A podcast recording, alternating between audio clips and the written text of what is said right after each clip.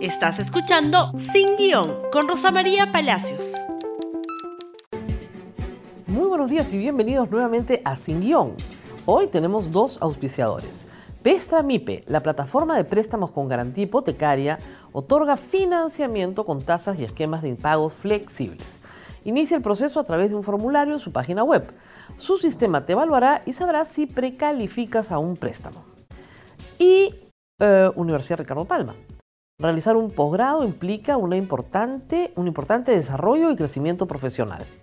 La Escuela de Posgrado de la Universidad Ricardo Palma ofrece 12 maestrías y 2 doctorados a los postulantes que quieran superarse. Inscripciones hasta el 26 de febrero. Universidad Ricardo Palma, 50 años formando seres humanos para una cultura de paz. Y hoy voy a tratar de responder una pregunta que cada vez se me hace eh, con más frecuencia. Por favor, dime, dime, dime por quién votar. Tú, Rosa María, ya estudiaste, sabes todas las listas, te revisaron todas las hojas de vida, tú sabes por quién tengo que votar. Bueno, no les puedo decir por quién votar, ni en privado ni en público, porque esa es una tarea que la democracia le encomienda a cada ciudadano. Esas son las reglas.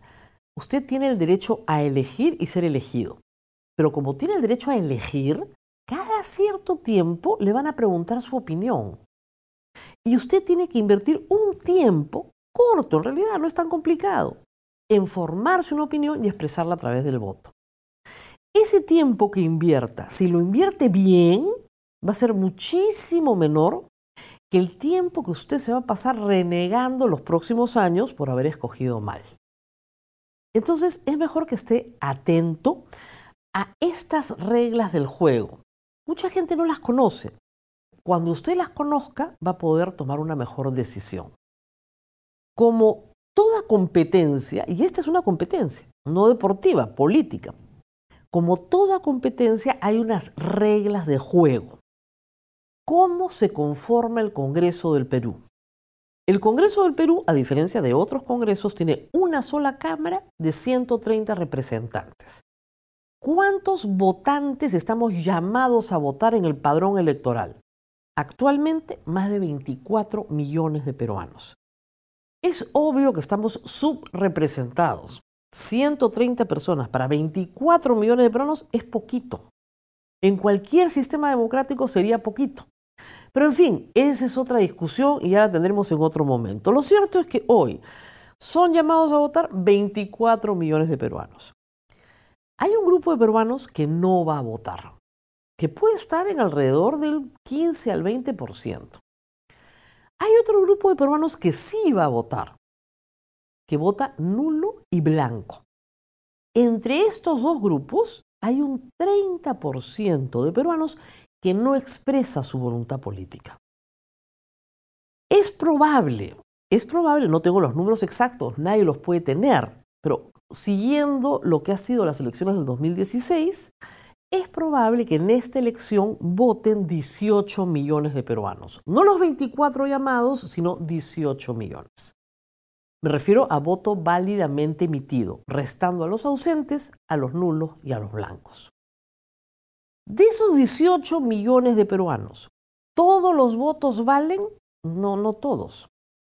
¿Por qué? Porque el partido por el que usted vota tiene que alcanzar más del 5% de esos 18 millones. Es decir, tiene que sacar 850 mil votos a nivel nacional. ¿Ok? Para asegurarse, un partido hoy tendría que estar calculando, ¿no es cierto? Porque nadie sabe cuántos van a ser los ausentes, ni los nulos, ni los blancos. Para asegurarse, tiene que estar calculando que necesita un millón de votos. Eso es lo que se necesita hoy para tener tranquilidad y pensar, sí, voy a pasar la valla.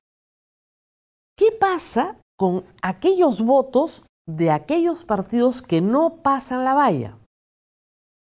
Pues también se eliminan y quedan solo los partidos que pasan la valla.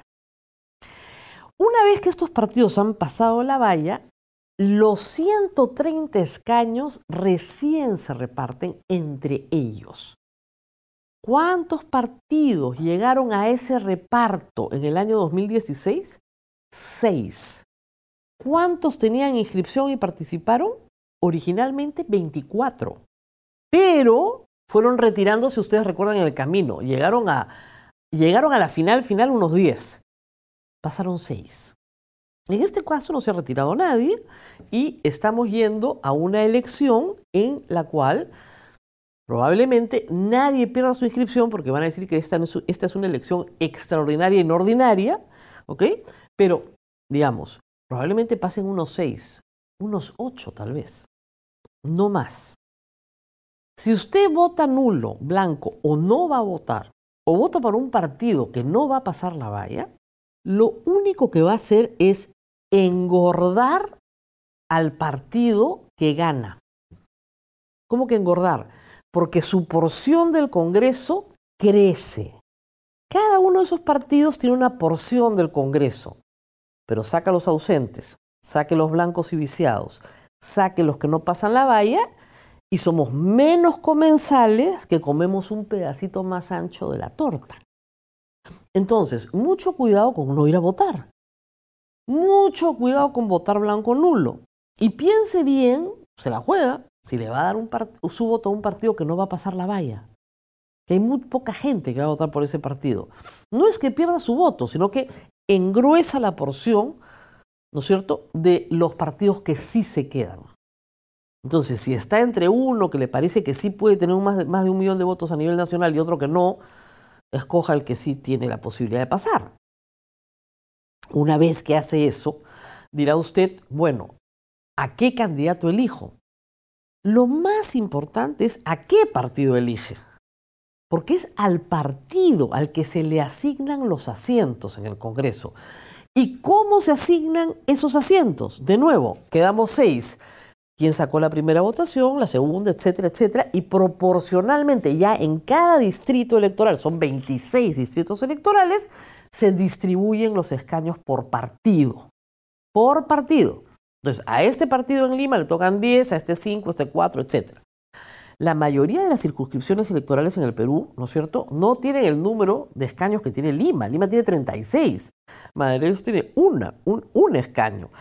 5, 4, 3, 2, 7 son las cifras, ¿no es cierto?, de las otras circunscripciones electorales. ¿Por qué 26? Porque estamos considerando Lima provincias, que son las 10 provincias de la región Lima. Muy bien. Una vez que se hace eso, se asigna el número de escaños a cada partido, ¿quién entra? Ahí sí importa el voto preferencial. Si de este partido van a entrar 10, ¿cuáles 10 en Lima? El que tuvo la más alta votación primero, la segunda votación, la tercera, la cuarta, la quinta, hasta el 10. Es posible que usted haya votado bien, no votó nulo, no votó en blanco, fue a votar, el partido pasó a la valla, todo perfecto, y su candidato no salió. Y ha salido uno que a usted no le gusta. Bueno, tengo que informarle que usted lo ayudó a ganar.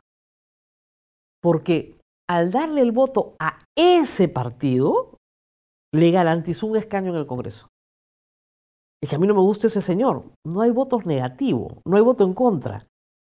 Entonces, tiene que revisar toda la lista y tiene que transar con toda la lista. Es decir, bueno, sí, esta lista es aceptable. Si esta lista es aceptable, entonces sí puede votar tranquila. Si usted considera que dentro de la lista hay personas inaceptables, entonces no puede votar tranquila, tiene que buscar otra lista. Entonces, tiene que buscar una lista que pase la valla y que no tenga personas inaceptables. Usted tiene que ir a votar y no puede votar nulo y blanco. De esa manera está votando bien. Y mire, no hemos hablado de ideologías, no hemos hablado ni de izquierdas ni de derechas hemos hablado de qué manera su voto va a lograr expresarse en un escaño en el Congreso.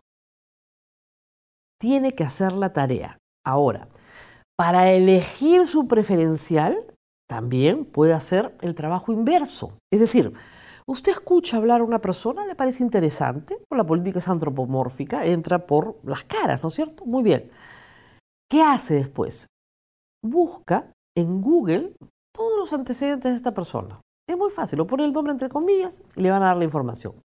Entra a infogop.pe y ve su hoja de vida, qué le interesa, qué ha hecho en el pasado, de repente no tiene el nivel educativo que usted espera, de repente sí, de repente el señor no tiene ninguna renta, ningún bien, nunca ha trabajado, a usted le llama la atención y sigue buscando información. Una vez que tiene más o menos comprometido su voto con ese personaje, revisa la lista completa y va al revés. Y ya no le gusta esa lista. Mm, entonces busca otro personaje. Y termina su búsqueda. ¿Cuánto le va a demorar esto? Yo no creo que le demore más de una hora, la verdad. Pero hágalo.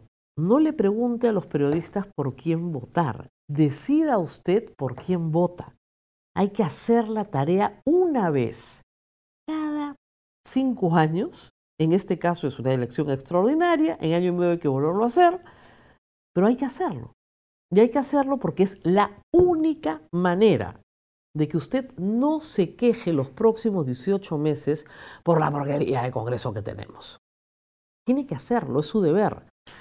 Podemos exigirle al Congreso todo lo que queramos, pero en estas dos semanas la exigencia recae sobre todos nosotros. Hay que hacer la tarea y hay que hacerla bien. Nos tenemos que despedir. Vamos a seguir sobre este tema, no se preocupen. Hay mucho que decir, muchas preguntas seguramente que ustedes tendrán que vamos a tener que absolver en los próximos días viene el versus electoral. Vienen dos candidatos ahorita. Y hay muchos más, por supuesto, para que ustedes puedan mirar. Nos tenemos que ir sin, eh, no podemos irnos sin despedirnos de nuestros auspiciadores. Prestamipe, la plataforma de préstamos con garantía hipotecaria, otorga financiamiento con tasas y esquemas de pago flexibles. Inicia el proceso a través de un formulario en su página web. Su sistema te evaluará y sabrás si precalificas a un préstamo. Y realizar un posgrado implica un importante desarrollo y crecimiento profesional. La Escuela de Posgrado de la Universidad Ricardo Palma ofrece 12 maestrías y 2 doctorados a los postulantes que quieran superarse. Inscripciones hasta el 26 de febrero.